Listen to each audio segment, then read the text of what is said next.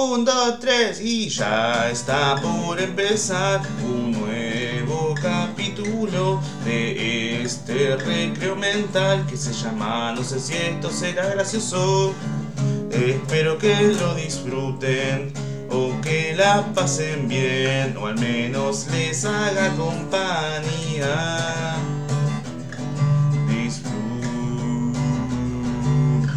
no sé cómo se habrá escuchado eso, por ahí como la verga. Eh, o sea, linda mm, y venosa. Uh, uno, dos, tres, probando, probando. Bienvenidos, bienvenidas y bienvenides a este recreo mental que he dado a llamar, no sé si esto será gracioso. Conducido, hecho, producido, editado, mm, trastornado y todo por mí, Lucas Upstein. Eh, acá se busca la nada misma y no se trata de llegar a ningún lado. Y a veces en ese tratar de no llegar a ningún lado se llega a un montón de lados que a veces están buenos y, a veces no.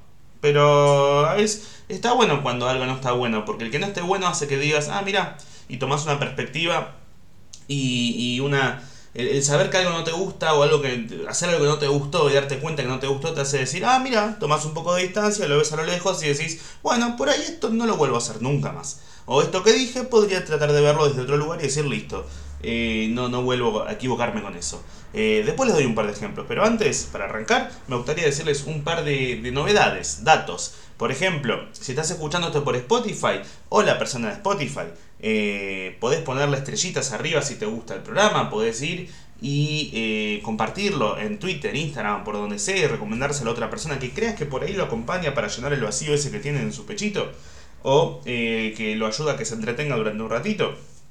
Y si sos persona de eh, YouTube, que está escuchando viendo por YouTube, eh, ponele me gusta, ponele. suscríbete a la página. ¿Por qué no? Comentalo. Eso sí, si hay 2000 personas que lo ven por semana y comentan 40, hay otras 1600 que se están haciendo las pelotudas. Y su comentario ayuda un montón a que A que crezca en el algoritmo, lo escuche y vea más gente. B que yo diga, ah, mira, ok, les está gustando, va recopando esto. En el caso que no lo hagan es cuando yo digo, che, ¿qué onda? ¿Estoy haciendo esto para alguien? Sí, para mí. Pero del otro lado, ¿hay algo? Eh, así que se agradece que lo hagan.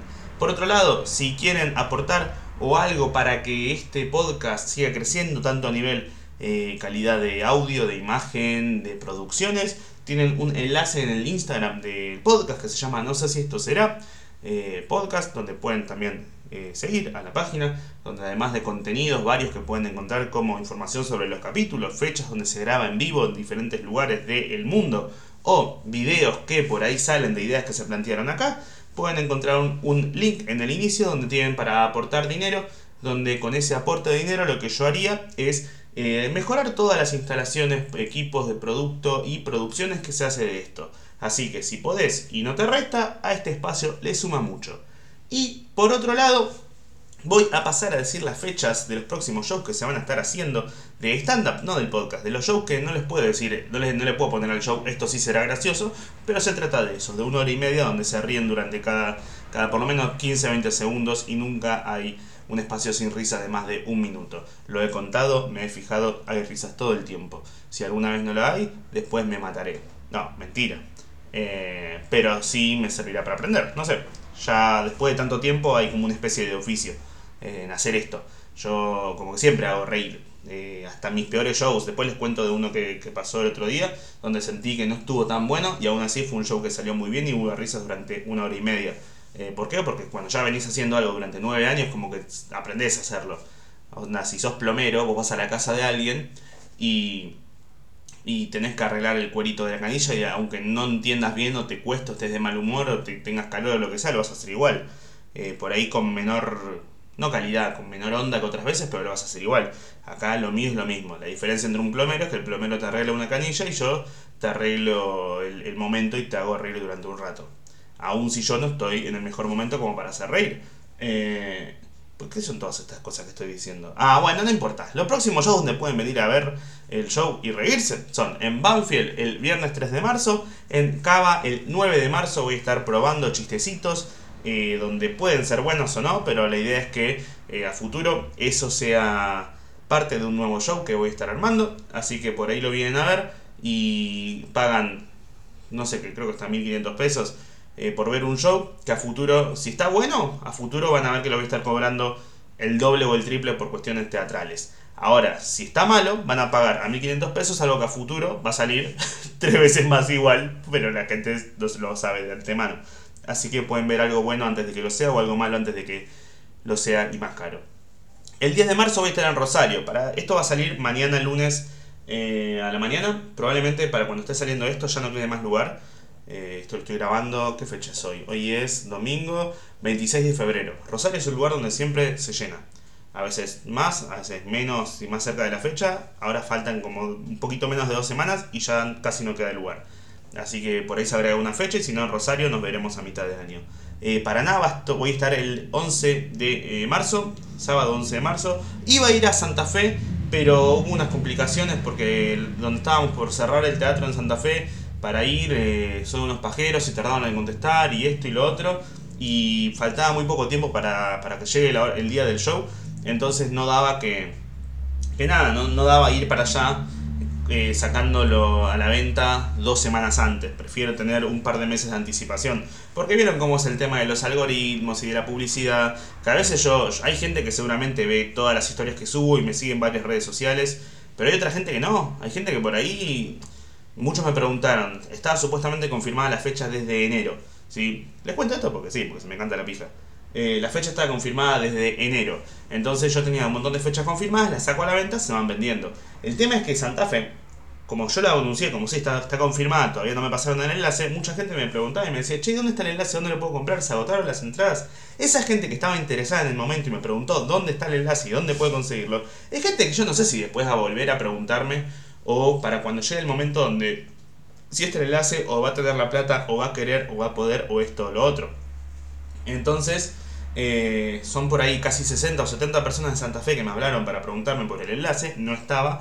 No sé si las voy a recuperar ahora. Y prefiero tener por lo menos uno o dos meses de tiempo como para vender un show. Para que la gente tenga el tiempo para decidir, para planear, para esto, para lo otro.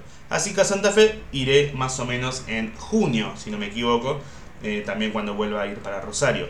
En caso de que alguien sea de Santa Fe y diga, che, la concha de tu hermana, pensé que ibas a venir, de última, si crees que no llegas vivo a mitad de año para venir al show que haré ahí a mitad de año, puedes cruzar el tunelcito que separa Santa Fe de Paraná y está más o menos media hora un lugar del otro, y te venís al show de Paraná y hago chistes sobre ser de Paraná y de Santa Fe, que unos le dicen masitas y otros galletitas y nos cagamos todos a trompadas.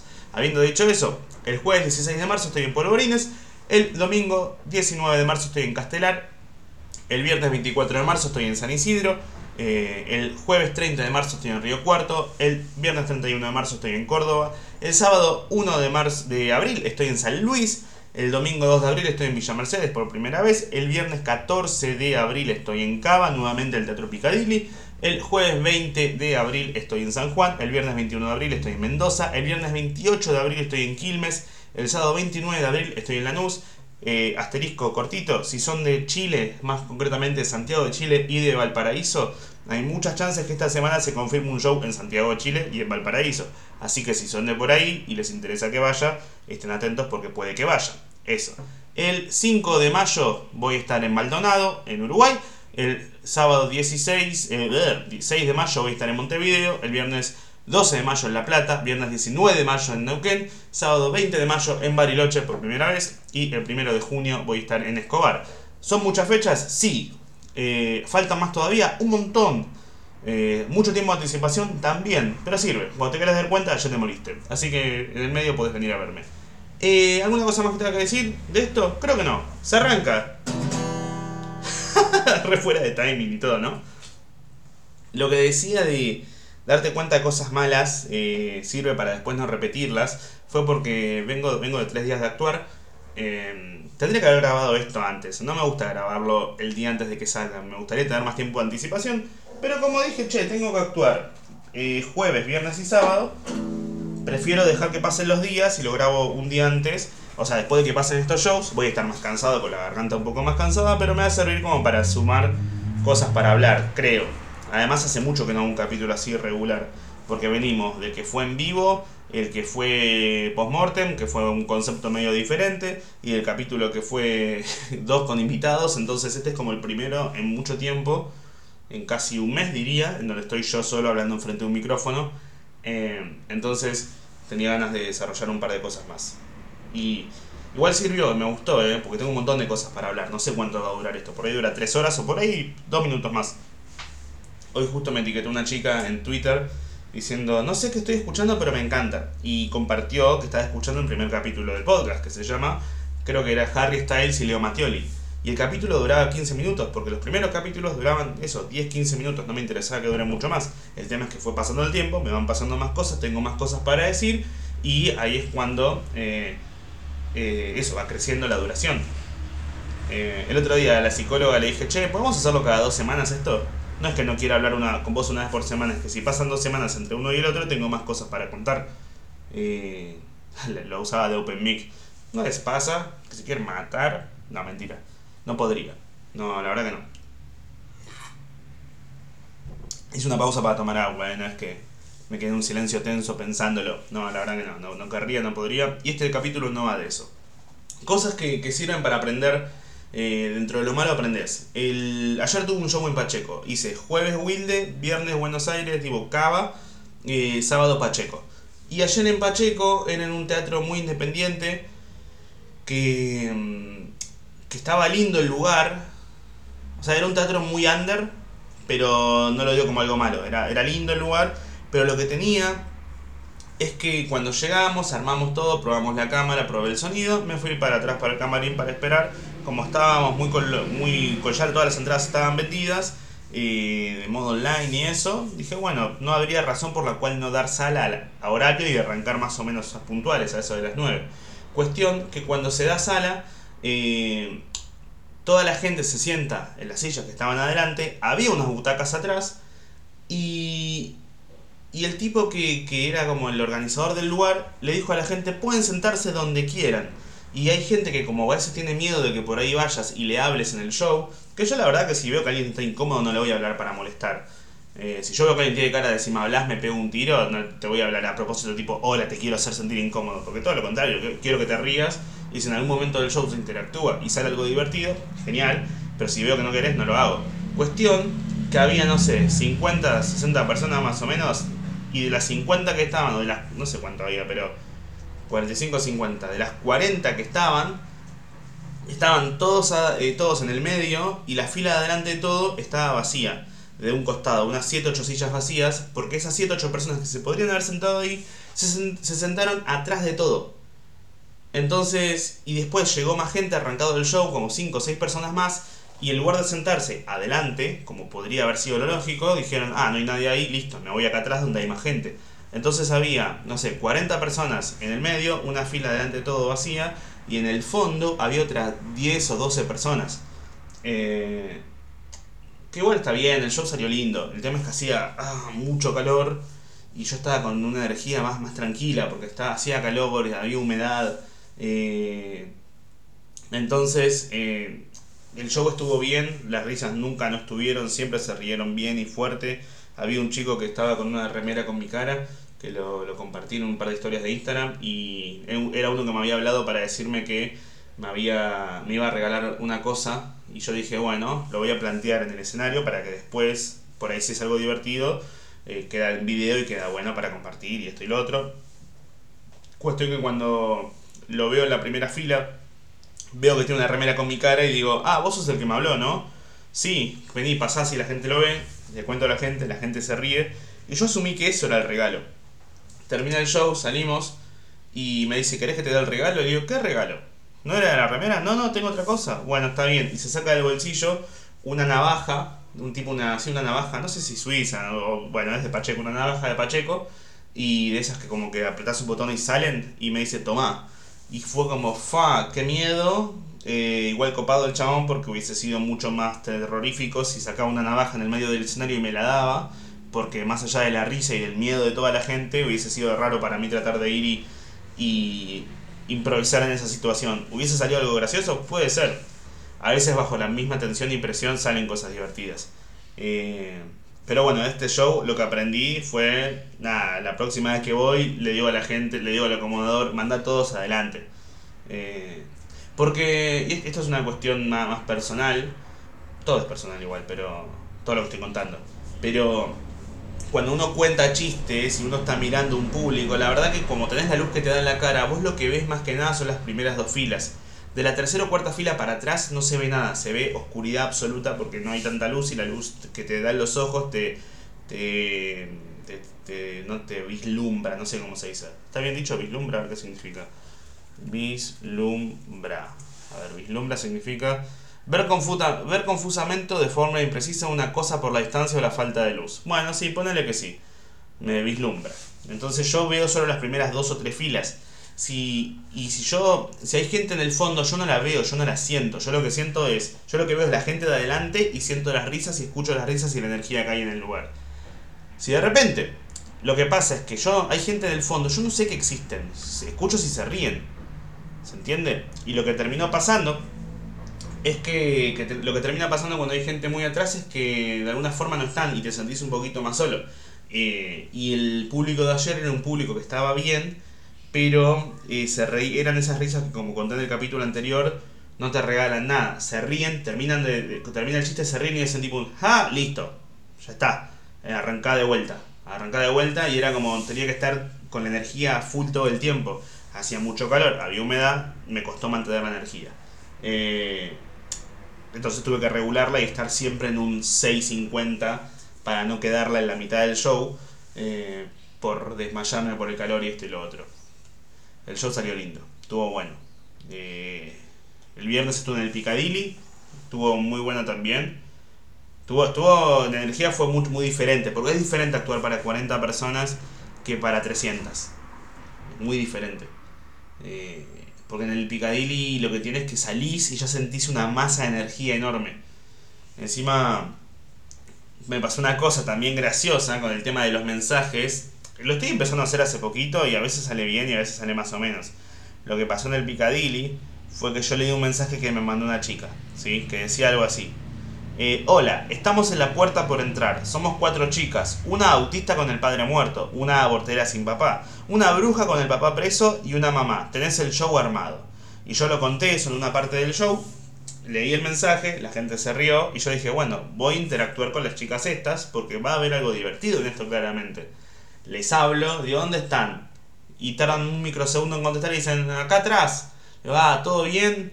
Y como que no hubo el timing donde contestaban bien y rápidamente, entonces yo dije, listo, como no las estoy viendo, yo no puedo interactuar con alguien que no estoy mirando. Porque no sé las caras que están poniendo, no sé si le están pasando bien, si están incómodos, cómodos, no sé qué les pasa. Así que decidí de, hablar con otra persona rápidamente para que no para que no quede tensa la situación. Hablé con alguien del público, hablé con otra persona del público y ahí fue cuando dije, ok, pará, eh, la bruja es la que tiene el padre preso, ¿no?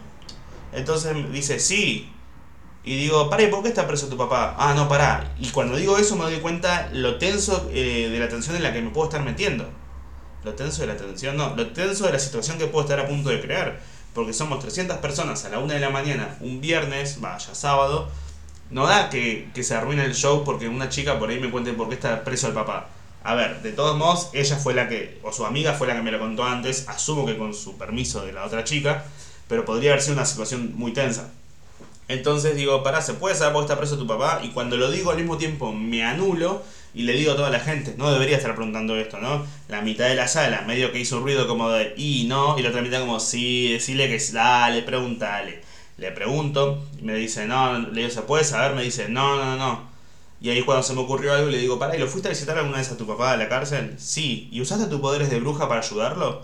Onda, mirando ahí al espejo a, través del vidrio diciéndole, mmm, no te agaches a buscar el jabón después de las 12. Y ahí la gente se rió, aplaudió y seguimos con el show porque dije, salgamos de acá antes de, esto que, antes de que esto salga mucho más raro. No sé si me gusta, no me gustan mucho los chistes de violación y la cárcel, pero siento que igual era lo máximo que, que pude haber hecho ahí con la información que tenía. Eh, creo que la gente entendió eso y dijo, bueno, ¿sabes qué? Estuviste bien, salgamos de acá rápido antes de que esto salga peor. Pero estuvo, estuvo muy lindo el show. Eh, mucho amor, mucho cariño, mucha, mucha energía, mucha energía, tipo, me fui cargado de energía. Tal vez por eso estaba con un poco de menos energía el día siguiente en Pacheco, porque me había usado tanta energía el día anterior que, al otro día fue como que estaba tan cansado y agotado que, que no, pero igual la gente también estaba en esa onda medio de, hace calor, hay humedad, nos reímos tranqui. Eh, me dieron regalos. una chica me, me, escribió una carta. Me puso, este tren se llama Mario. Eh, muchas, Lucas, muchas gracias por ser vos. Y acá les muestro en la cámara un trencito muy bonito que si le pones ganas se parece un poco a mí. Eh, y después otros chicos me dieron una chica me dio otra carta. se llama Danae. Que nada, es otra, otra cosa que escribió. Muy lindo. Muchas gracias. me, me gustó mucho el dibujo que hizo que lo voy a mostrar a cámara también por si quieren verlo, que es un dibujo de eh, Hitler abrazándome a mí y que dice arriba amor. Yo salí un poquito jasbula, eh, pero nada, una muy linda carta, eh, no, voy a, no voy a contarla porque es algo más personal lo que escribió, pero bueno,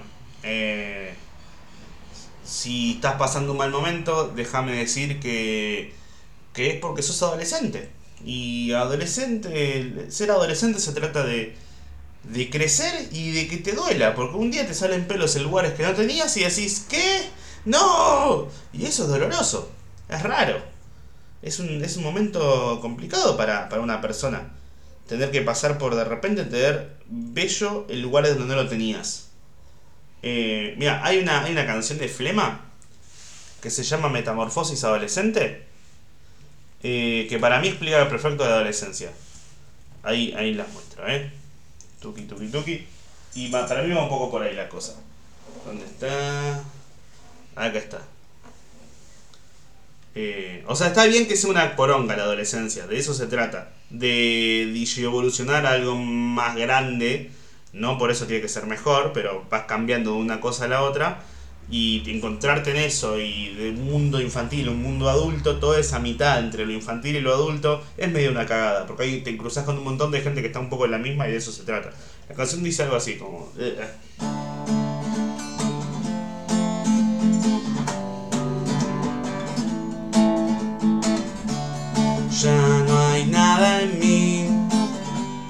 Me obligaron a crecer mi imaginación.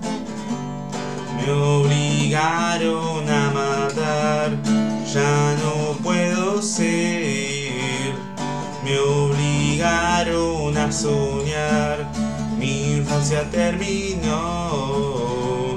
Me obligaron a mentir, te quiero, te odio, necesito tu calor te quiero, te odio.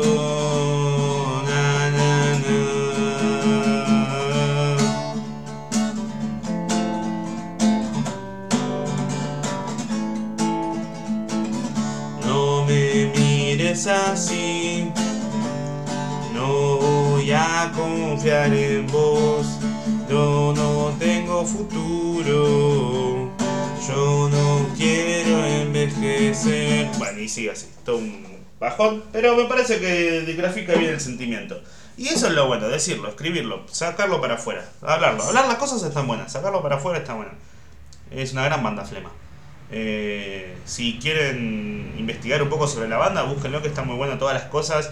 Ricky de Flema, el cantante, si no me equivoco, fue el que se mató tirándose de un segundo piso después de que perdió un partido de play. Eso cuenta la leyenda y creo que también la verdad. Así que eso, gracias por los regalos, eh, estuvo muy bueno y, el show en Wilde también, el show en Wilde, parece que dije el Owen Wilson, no, el show en Wilde estuvo muy lindo también, pensé que iba a ser más raro porque la vez pasada que fui fue un día que estaban justo haciendo un curso antes de no sé qué cosa de danza en el lugar, entonces tenía miedo de que la vez pasada hubo más humedad todavía, era pleno octubre y hacía mucho calor y esta vez la verdad que estaba hermoso, pintaron el lugar, la gente súper copada, salió muy lindo y pasó una cosa divertida y es que a la salida eh, se me acerca una chica, Nicole, que es una chica trans, y me dice, faltaron chistes de trans en el show. Le dije, hey, pero hice uno. Y me dice, sí, bueno, pero faltaron más. Le dije, bueno, si querés, en el próximo show eh, que haga, eh, incluyo más. Y bueno, de última digo que vos me diste permiso y me vuelvo un RuPaul nuevo y me termina amando la comunidad eh, LGBTQ. No, sí, vamos a buscar bien. Vamos a buscarlo, vamos a decirlo bien. Ah, vamos, vamos que tenemos que tener problemillas. LGBT.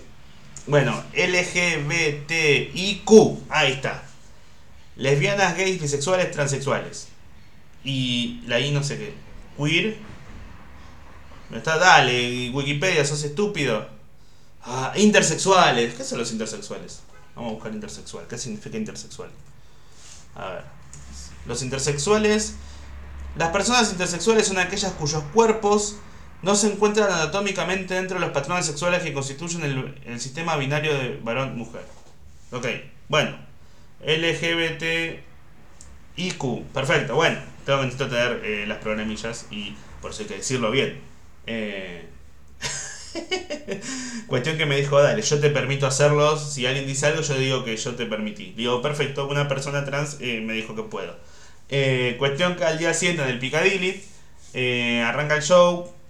Y hay dos chicos adelante de todo. Le digo, ¿ustedes dos qué onda? ¿Son amigos? No, somos primos. ¡Ay, cogen! Ja, ja, ja. La gente se ríe.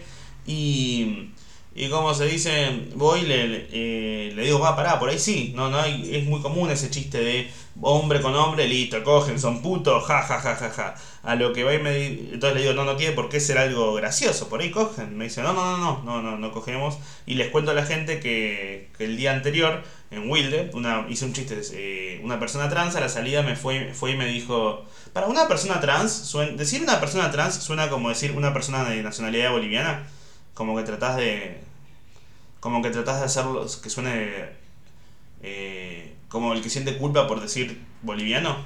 Porque vieron que hay gente que dice persona boliviana por no decir boliviano porque siente que decir boliviano es racista.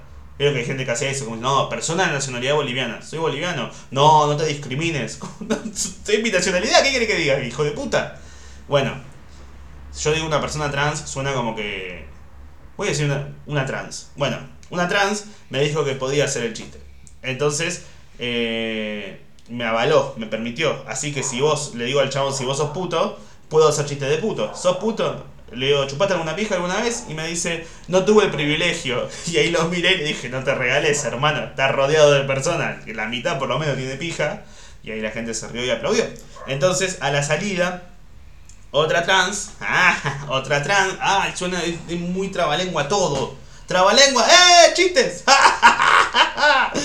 eh, estamos bien. Ey, ey, ya está. Este es el pico. Este es el pico del, podcast.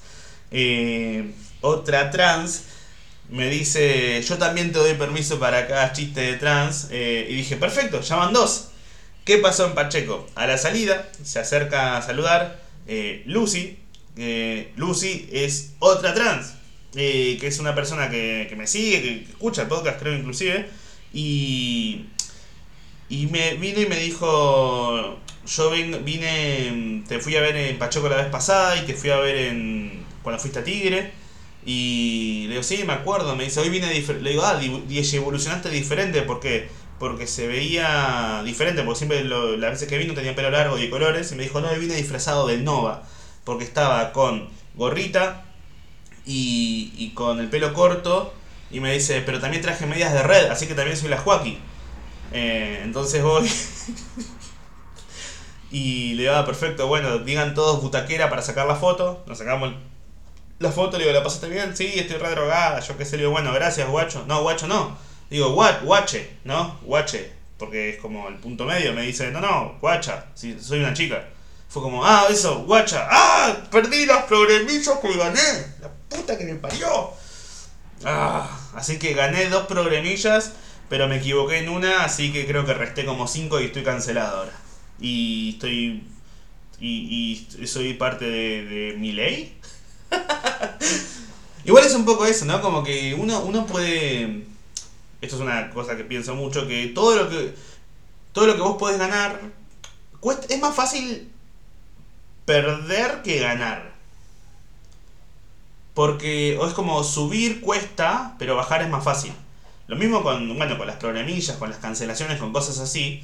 Por ahí generar tu imagen positiva cuesta un montón porque necesitas que un montón de gente te avale, o te esto, o te lo otro, y llegar a un punto en el cual mucha gente diga, ah, vos sos un capo o lo que sea.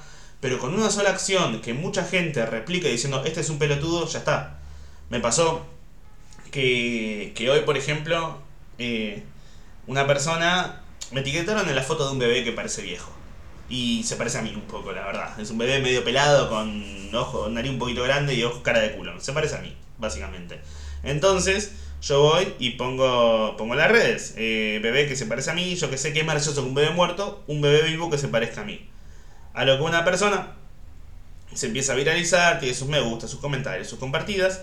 Y una persona más y me pone en, el, en, el, en la foto, como el, la foto que compartí, mostraba la cantidad de me gustas que estuvo la foto en TikTok del BBS. Puso las 200.000 likes, más gente le puso like al BBS que a vos. Eh, o más gente lo vio al BBS que a vos. Entonces yo le dije, no, mentira. Tipo, si yo a mí me va bien en las redes, tipo, tengo vistas y eso. Y lo que hago es sacar captura de pantalla a el a cómo me va en TikTok, que tengo, no sé, 1.300.000 seguidores y como 56 millones de likes y se lo, compa se lo, se lo comento. No estuvo bien, no era necesario que lo haga, podría haberlo ignorado, pero no sé, no, no lo ignoré. Era temprano, lo vi y fue como, no, mentira. Y va y me pone, sí, igual decía en vivo. A lo que voy y digo, sí, pero yo también en, mi YouTube tengo dos especiales subidos con casi 300.000 vistas cada uno y se lo comento y me dice, Lucas, no, no, no seas como Campa ¿Qué pasó con Campa? Ezequiel Campa, comediante conocido por Dicky del Solar, creo que alguna vez conté lo que le pasó acá en, el, en el Recreo Mental Este, hace unos meses, cuando la gente fue a ver a Hasbula, al enano ruso, acá en el Gran Rex, pagaron todo, no sé, como 12 mil pesos para ir a verlo, y todo, había muchos comentarios de cómo es que la gente paga para ver esto. Eh, yo el, el, la postura que tomé sobre eso es no voy a juzgar a quienes pagan para ver a un enano ruso, porque si no estaría atentando contra mi propio negocio. Y la postura que puso Campa fue como la gente que va a pagar por ver esto es toda idiota o algo así. Y uno fue y le comentó, esa misma gente idiota es la que después te paga para verte a vos. Y no sé qué, le, qué lo bardió o algo a la persona que le puso esto. Y lo que hicieron fue sacar una captura de pantalla de una foto que subió él actuando en Morón, creo, donde estaba la mitad de la sala llena y, y la otra mitad no. Y, y, le puso, por lo menos el enano ruso llena el teatro, no como vos. Entonces la gente dijo, uff, lo domaron, listo, eh, mirá cómo quedaste, un montón de insultos, gente que ni tenían el radar a campa, le conocían como Dicky del Solar, o esto o lo otro, lo empezó a bardear. Y otro le puso, ¿y vos saliste de tu casa alguna vez? Sos un resentido, yo que sí, lo, como que lo bardeó tipo feo, eh, que entiendo que se habrá enojado cuando le puso eso. Y después lo, lo, empezaron a bardear un montón todos, lo bardearon, lo bardearon, ah, sos un pelotudo, mirá, al final el rugby resultaste ser vos, no era un personaje, era la realidad, y esto y lo otro. Y, y terminó borrando el tweet y ya no tuitea más. O sea, sigue actuando, se sigue moviendo, salió de Twitter, o sea, ahora está en el mundo de verdad. Qué loco eso, como a veces uno dice, uy, mirá, lo cancelaron. Sí, ¿qué pasó? Nada, salió de Twitter. Ah, bueno. Eh, y, y eso. Y es como que una persona. Que en realidad si lo ponen. Pasa mucho eso, que a veces la gente va y tira comentarios nada que ver. Eh, por ejemplo, la foto de. Yo cuando. Lo cuando vi la foto del teatro mitad, mitad lleno, mitad no. No pensé que fracasado. Todo lo contrario, lo dije, che, con esa cantidad de gente ganás un montón. Un teatro de 400 personas es muy grande. Eh, si metiste la mitad, son 200 personas. Si quieren, hagan los cálculos ustedes dos segundos. Hagan 200 por la, la plata que pudo haber salido eh, sáquenle el 70%, descuéntele cosas de producción, ganó bien, o sea, vive bien con eso. Eh, pero bueno, eh, para el mundo redes, eh, a nivel exitismo, es poco, necesitas estar todo explotado. Es como cuando le pasó a, a ¿cómo se llama la piba esta? A Demi Lovato, también lo hablamos acá alguna vez. Demi Lovato que, que, había metido en el Movistar Arena en lugar de 10.000 personas, metió 4.000 y la gente estaba como, ¡uh! ¡Qué, qué fracasada! No, hermano, metió 4.000 personas. Igual es diferente porque lo que se gana haciendo stand-up, eh, como sos uno solo, no es lo mismo que lo que se gana haciendo un show de música que son 45. Eh, es muy diferente. Ayer vi una película que se llama Babylon, eh, que la hizo el creador de La La Land, el director y escritor de La La Land y de Whiplash, que es Damián Chazelle, como me gusta decirlo a mí, Damián Lachele. Eh, Babylon es una película que cuenta la historia, narra la historia de algunos personajes cuando en Hollywood todavía existía el cine mudo, en 1920 más o menos, y nos muestra la historia de tres personajes diferentes, un, actor barra director, una chica que va a empezar en la industria, un chico que está empezando en la industria también, y cómo esas personas eh, van a van a, tener su apogeo y su caída cuando la industria del cine mudo pasa a tener sonido. Y mm, la quería ver porque me da mucha curiosidad, porque a mí particularmente me gustó mucho Whiplash, es una película que me, me fascina. Eh, y porque también me gustó mucho La La Land. Ah, para mí, La La Land es una de las películas de amor y, y, más lindas de todas. O sea, es una película que la veo y sufro. Porque me hace replantear un montón de cosas. Eh, recomiendo verla. ¿Por qué? Porque en La La Land, ¿qué pasa? Te muestran esta cosa de... Podrían haber terminado juntos. O sea, los dos están bien. Los dos decidieron separarse. Eh, a nivel pareja. Pero... O sea, el que no la vio no va a entender lo que estoy diciendo. Pero plantea una situación que en el final, que es el que hubiera pasado si nada hubiéramos elegido seguir juntos o si tal cosa no hubiera cambiado con tal pareja que tuve, por ahí ahora estaríamos juntos todavía y podríamos haber tenido tal relación con pareja, con hijos, con, viviendo juntos y todo eso de amor que había hubiese crecido el triple y, y si bien ellos dos están bien en el momento en el que se están mirando, plantean ese hecho y si hubiera pasado todo esto y es re doloroso porque vos ves la película donde ves a esta pareja crecer y ves a esta pareja separarse y después a la chica la ves con otra persona y decís, fa, eh, se la ve bien, tan pareja, con hijos, con todo lo otro, pero vos te acordás de cómo estaba con este, que es la historia de amor que te plantearon. Entonces, en esa historia de amor vos decís, y si hubiera hecho algo diferente, por ahí terminaba bien. Pero igual están bien. Nada, eso está. A mí me gustan las películas que, te hacen esos planteos. Va, que no, te, no que te hacen planteos, que te dejan pensando. Eh, hoy en día hay mucho de. Se, se, viralizó mucho el meme de es demasiado cine. O mirá lo que es el cine de José Pablo Feynman. ¿José Pablo o Juan Pablo? No, José Pablo. A ver. José Pablo Feynman. Sí, José Pablo Feynman, eh, filósofo que, que falleció hace unos años. Eh, y que tiene el, meme de mira lo que es el cine. Va, no tiene el meme, lo dijo una vez, muy emocionado, mira lo que es el cine y se viralizó eso. Eh, y como que está la hiper eh, utilización del es demasiado cine. Y al mismo tiempo yo quería ver esta película Babylon porque mucha gente en, en las redes había dicho que era una muy mala película. Inclusive uno, uno que es un uno que se dedica al cine, que se llama ah, Fernando Martín Peña, creo, fue y dijo que vio Babylon y vio The Fablemans, que es la película de Spielberg. No tuve la suerte de ver esa todavía. Y lo que dijo es, si tengo que ser sencillo, eh, diría que The Fablemans es una película hecha por alguien que ama el cine y si tengo que y, y Babylon es una película hecha por alguien que odia el cine y un montón de gente se subió a esa ola de decir que es una mierda, que es malísima, que va muy rápida, que esto, que lo otro. Y yo una cosa que tengo muy en claro de, por la profesión a la que me dedico, que es a tratar de hacer chistes, es que mínimamente, primero que nada, el público siempre tiene la razón porque el arte es totalmente subjetivo. Entonces, si vos estás escuchando este capítulo y pensás, che, está buenísimo lo que está haciendo, la verdad que hoy está re diferente y contó un montón de cosas re personales y cantó canciones y esto y lo otro y cosas que está planteando donde me reí y que me hizo pensar, si vos pensás que está bueno, está bueno. Ahora, si otro lo está escuchando y dice, la verdad que hoy me aburrió, es siempre lo mismo, 10 minutos de publicidad, eh, o bla bla bla, o bla bla bla bla, y te parece que fue una poronga, y para vos es una poronga, para vos es una poronga, y está perfecto, porque esto es subjetivo. Ya después cuando para mí una opinión de otro cuenta, para mí que alguien me diga, che, lo que hiciste fue buenísimo, fue malísimo, yo decido tomar lo bueno o lo malo de lo que me dicen. Pero particularmente, cuando alguien me dice un chiste, me decís, ¿me gustó tu chiste? Genial. Me decís, ¿tu chiste no me gustó? Genial también, lo respeto. Me decís, ¿este chiste es malo? Ahí ya no porque yo sé lo que hago y yo sé por qué lo hago. Entonces, y entiendo que dónde está la gracia en lo que hago y sé por qué tal cosa que puedo estar diciendo puede ser graciosa. Entonces, que alguien me diga, esto es malísimo. Si vos me decís, no me gustó a mí, perfecto. Ahora, ¿esto es malo? No. El chiste está, no te gusta. Pero que alguien diga, esto es malo, como que yo por eso eh, me resguardo mucho con las buenas opiniones y las malas. Como las buenas, gracias, me alegra que te guste. No, no es un gracias, es un, hey, gracias por la buena onda, me alegra que te haya gustado. Que alguien diga, esto es una mierda, ok, prefiero que no me lo digas, porque la verdad que no me sirve que me digas que no te gustó algo porque es tu opinión. si yo lo subí o lo compartí o lo dije porque a mí sí me gustó, sí estoy de acuerdo con lo que dije.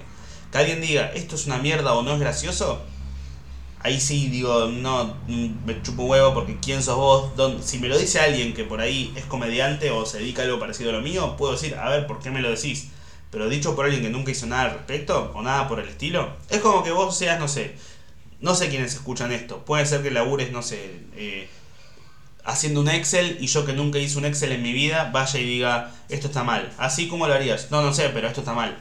Entonces, no, no sabes lo que estás diciendo. O que vos que por ahí sos eh, mecánico, yo vaya y te diga, este auto lo arreglaste mal, me parece una mierda como lo arreglaste. Y me digas, ¿cómo lo arreglarías vos? A ver, decime, ¿por qué crees que está mal? No, no, lo digo porque lo veo y me parece que está malo. Bueno, entonces es tu opinión, cerra el orto. O sea, ¿a qué voy con esto? Que yo y si alguien que es colega o hace lo mismo que yo me dice, esto está mal, eh, diría, ¿por qué lo decís? Y ahí habría un debate. En general, la gente que se dedica a lo mismo que te dedicas vos, no critica. Porque entiende todo, lo todo el proceso por el que pasás para llegar a hacer algo. Entonces, si a mí me ha pasado que tengo un montón de colegas, amigos, tanto comediantes como no comediantes, como por ahí creadores de contenido, generadores de contenido, llámenlo como quieran, que no me gusta lo que hacen, pero igual me quedan bien y hay un respeto mutuo de eh, cuando veo algo pienso, che, esto a mí no me gusta, pero al mismo tiempo digo, ah, igual está, está bien, mirá cómo dio, dio vuelta o el formato, logró meter algo interesante desde otro lugar y plim, plim, plan, plan, plum, plum. Eh, ¿Por qué digo todo esto? Para decir, todo esto lo digo para plantear que gente diciendo, esto es una mierda, tal película es una mierda, eh, puedes decir, no me gustó, me aburrió, pero decir, esto es una mierda. No me gusta cómo está filmado. Gente que por ahí lo máximo que hizo para grabar algo fue uno de esos uno de esos shorts que te arma Instagram con tres o cuatro historias y con una música medio bajón. Si nunca filmaste nada, decir que una película es una mierda. Que no te guste es una cosa, pero tratar de ponerlo de un lugar técnico cuando por ahí eh, la persona, no sé, siento que alguien que se dedicó a hacer una película y, una película que dura tres horas y le dedicó años a hacerla, hay un guion, hay una producción y todo de fondo, que tiene planos que están buenos, que tiene cosas que están copadas, que, que cuenta una historia, el mirar lo que es el cine es totalmente subjetivo. Es como... Y un poco hasta me contradigo con lo que acabo de decir.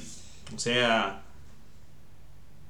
Por ahí porque vi la película y no me pareció la mejor película del mundo, pero tampoco me pareció la peor película del mundo. Me parece un punto medio. Y hoy en día, tanto con la...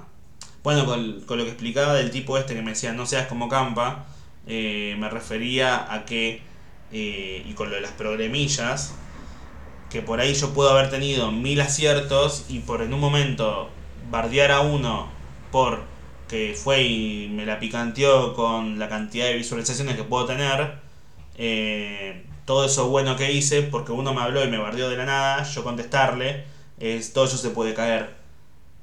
Y no está bueno que pase eso, que no esto o todo blanco todo negro, hay grises. Hay momentos donde puedes bardear a uno insultar a uno, o que no seas el mejor, justamente de eso se trata.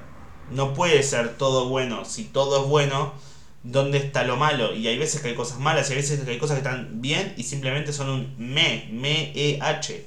Me, como si está bien, sí, es lo mejor, no.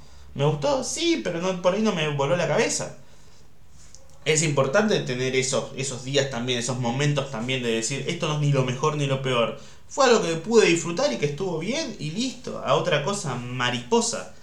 Eh, pero bueno, entiendo que las redes a la gente le gusta romper la pija. Y es o sos un capo o sos una mierda. No existe un punto medio. O sos el mejor o sos el peor. Eh, pasa mucho eso. Eh,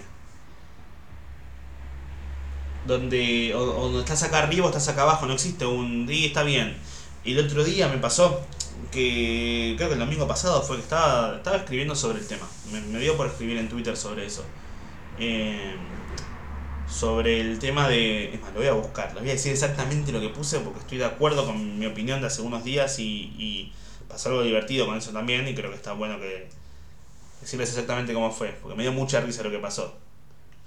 Fui y puse lo siguiente. Este tema le importa a Lisa y le estufa nada más. Pero estuve viendo muchos especiales de comedia de afuera y qué benevolente que es el público. Gritos Eh, gritos eh, por quiénes son más que por lo que están haciendo. En Argentina sos bueno o sos bueno y eso te hace ser bueno o, quedar, o quedarla en el intento.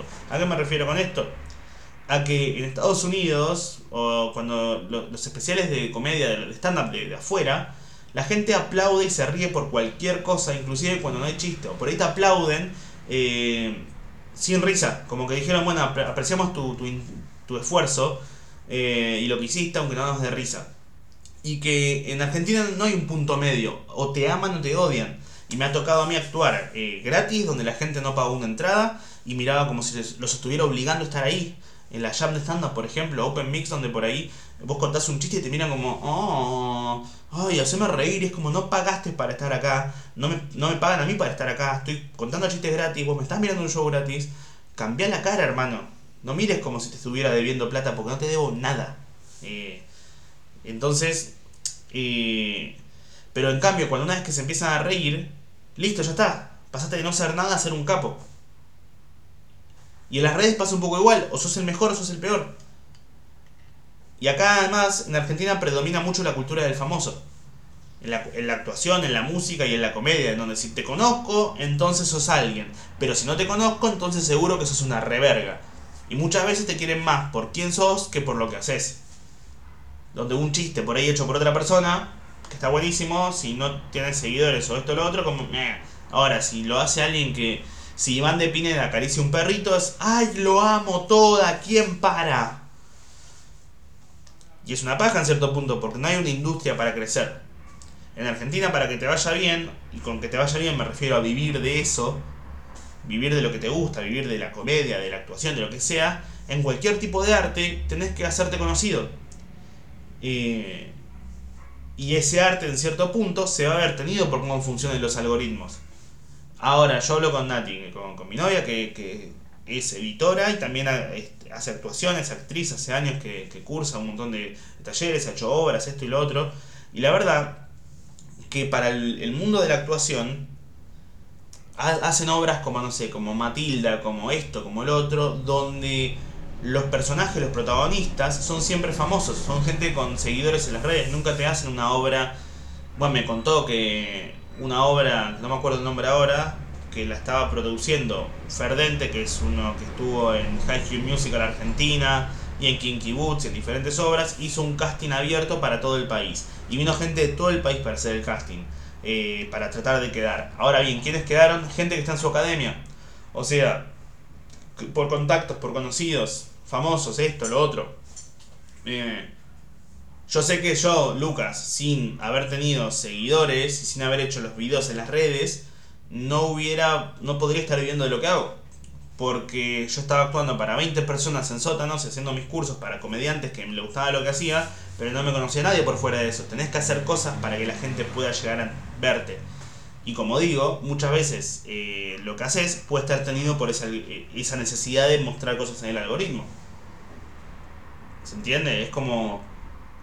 Eh, he conocido grandes comediantes que me parecen infinitamente mejores que yo, pero que al mismo tiempo, como sé que no se saben desenvolver en las redes y mostrar cosas y mostrarse a nivel red social, nunca van a ser conocidos.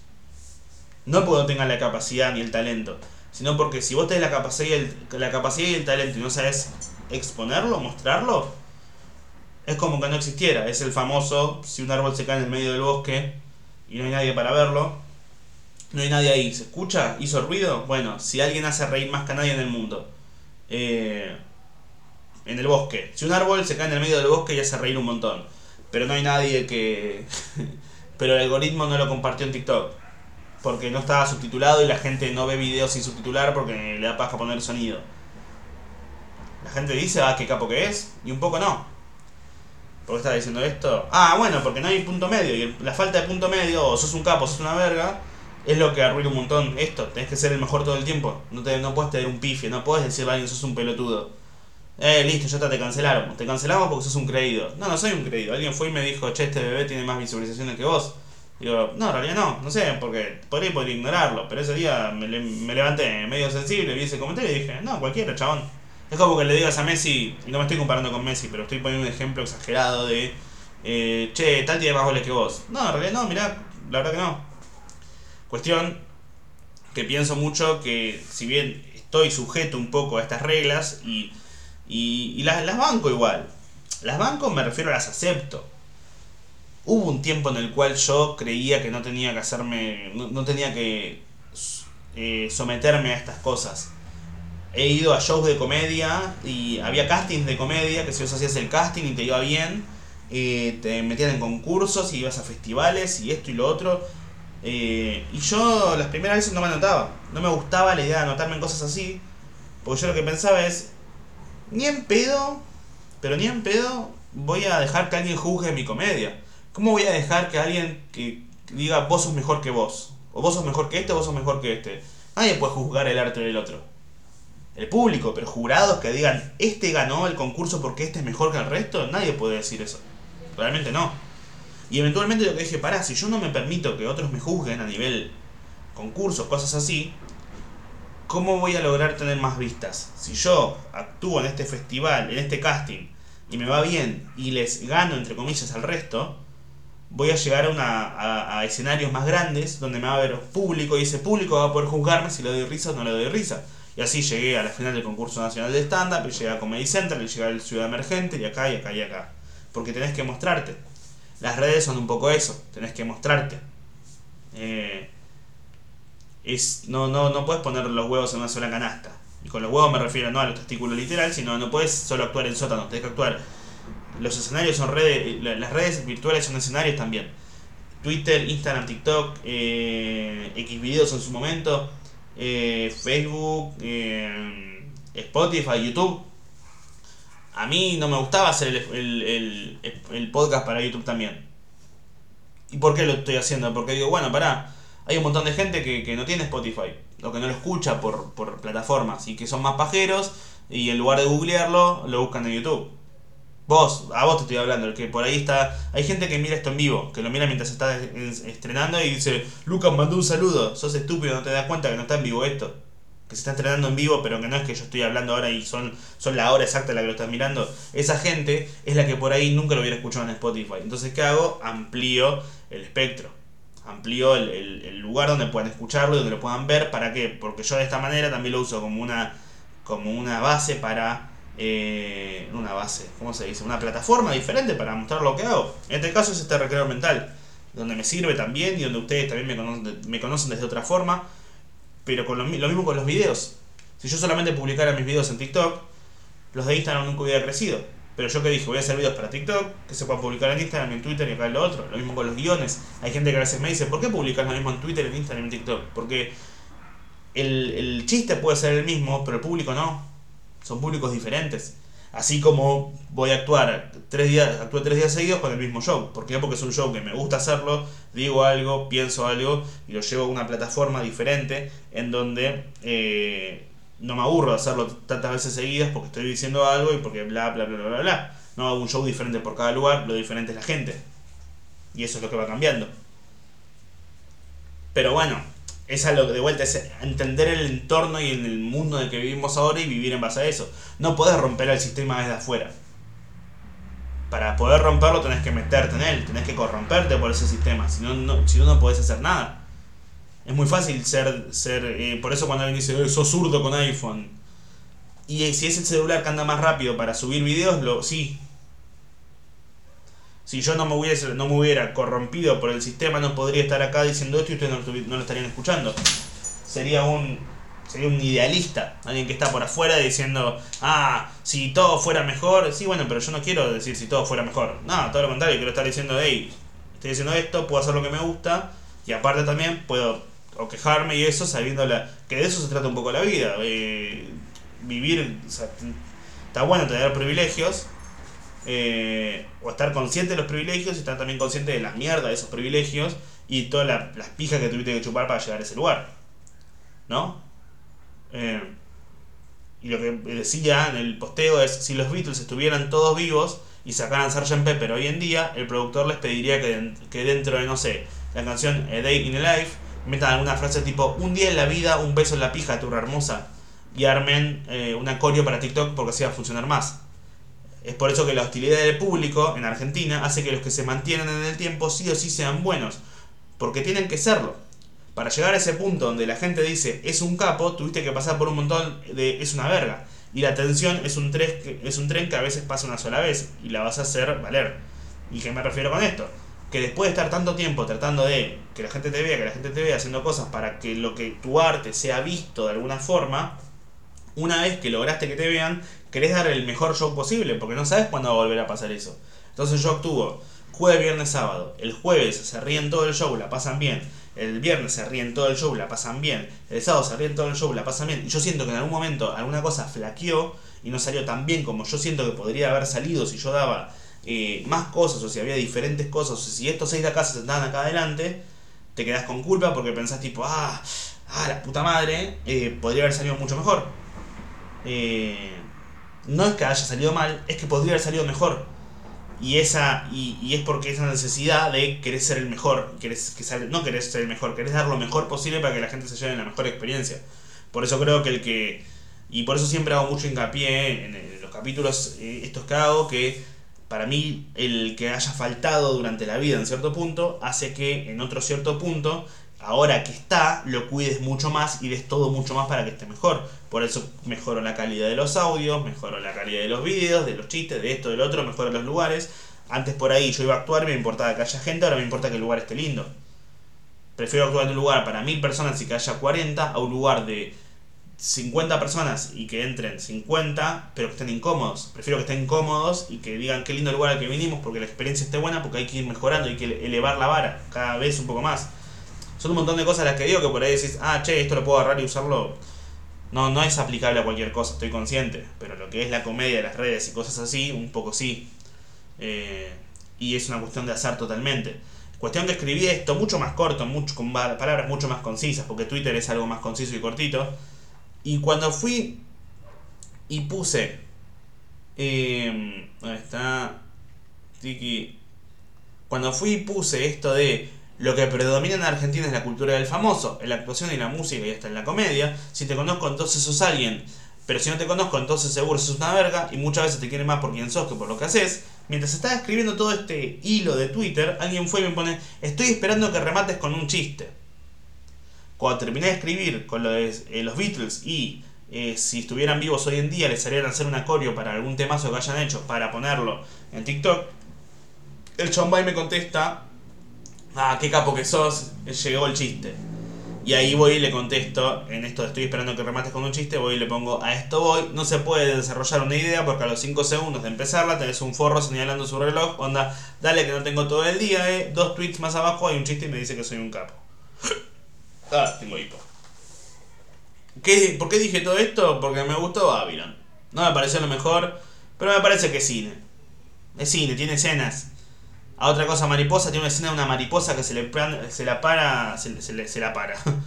se le para en el hombro a Brad Pitt y me parece hermosa la escena. Y me parece que gente que por ahí nunca hizo una verga, ir y decir esto es una poronga, eh, es medio cualquiera, pero al mismo tiempo, desde mi lugar de entender un poco cómo funcionan las redes, el mundo y eso, entiendo que las redes y el mundo se trata de decir esto es una poronga, no quiero tratar de tener una tesis o un doctorado, no tengo que haber sacado ET para decir esto es la peor pija del universo y no es cine, porque la gente se dedica a eso, a decir lo que quiere, eh, sin ningún tipo de, de. sin la necesidad de haber estudiado para eso, haber sacado una tesis para eso, lo que sea. Eh, a mí me gustó. Me gustó, me pareció linda la película, no fue lo mejor ni lo peor. Eh, para mí, el cine está en cualquier lado, igual. Decir, fa, esto es cine, puede estar en en la mano de, Rose en el fitito cuando cogía con Jack en Titanic, eh, o puede estar cuando ves a un padre de la mano con el hijo en la calle. Son cosas que decís, uy, mira qué lindo esto. Eh, para mí, hoy estaba viendo una película otra vez que se llama ¿Conoces a Joe Black? A mí me encanta. O sea, está bien, es el Brad Pitt más hegemónico y rubio de la historia. Y en la película todos tienen ojos claros, pero me parece una película hermosa. Te plantea un montón de cosas lindas. es, para quien no lo conoce, eh, es una película en donde un tipo grande, empresario, eh, la muerte se lo está por llevar. Y lo que le dice es todavía no. Entonces lo que hace es tomar el cuerpo de Brad Pitt, que y, lo, y vais y empieza a estar en la vida del tipo una semanita como para porque la muerte está medio aburrida y quiere conocer a los humanos y quiere ver cómo se desenvuelven los humanos y están en el mundo humano. Y cuando baja al mundo humano, se termina enamorando de la hija del empresario este al que tiene que llevarse. Y es tremendo porque la muerte, como la muerte, no es mala, es simplemente su trabajo. Y al estar ahí presente, lo que trata de hacer eh, es desde su inocencia, termina enamorando. Eh, ah, igual no me gusta porque en la película en un momento pasan cosas raras como que eh, todos se dan besos en la boca, tipo el padre le da besos en la boca a las hijas, pero no es tipo piquito, es tipo ¡mua! No tipo lengua, tipo... Ah, ah, ah, y en un momento el padre como sabe que se está por morir, las chicas no lo saben, dicen, sí, quiero que vengan todos los días a cenar como cuando eran niñas. Y el marido de una de sus hijas dice, me encantan las niñas. Y lo dice así y todos se lo quedan mirando como, che, qué raro. Pero para mí el momento más cine de todo es la banda sonora. Una buena música te lleva a otro lado. Creo que eso es lo que tiene diferente. Porque a veces yo pienso lo injusto de que la, en la comedia tenés que hacer chistes nuevos todo el tiempo. Si vos repetís el mismo chiste muchas veces, el público te va a decir otra vez con esto. Pero en la, música, si vos repetís, eh, si algo, la música te hace sentir cosas, y esa música que, te hace sentir cosas, y cuando vos volvés a escuchar esa canción o esa melodía, esa cosa que sentiste previamente, por más de que no te sorprenda, el cuerpo recuerda y la mente recuerda y te lleva a ese lugar otra vez. Por eso la música y la, te hace sentir. Y la música de esta película eh, está puesta tan bien, en los momentos tan exactos, que hoy descubrí algo nuevo, que eso es lo más lindo de volver a ver cosas. Eh, en, la, en la película, al principio, el padre le habla a la hija, sabiendo que se está por morir, y le dice, ¿estás enamorado de él verdaderamente? ¿Lo amas a, tu novio? ¿Lo, lo, te gusta de verdad? le dice, ¿sentís ese, como esa, esa, ese susurro de, de emoción? ¿Lo sentís como adentro cuando estás con él? Y, y a mí me sonaba esa, esa frase, tipo susurro de una emoción, que en inglés se llama, se dice whisper of a thrill. Ahora bien, eh, la banda sonora de la película se llama Whisper of a Thrill. Y la canción principal, esta Whisper of a Thrill, suena a lo largo de toda la película, de pequeñas partes, y cuando la hija de él logra por fin darse un beso con Brad Pitt, es que, o sea, con, la muerte, ahí es cuando explota la canción y cuando explota, explota en su punto máximo. Eh, y me parece muy lindo. Tipo, me hace sentir cosas y, y a lo largo del tiempo, cuando quiero emocionarme un poco, pongo esa canción.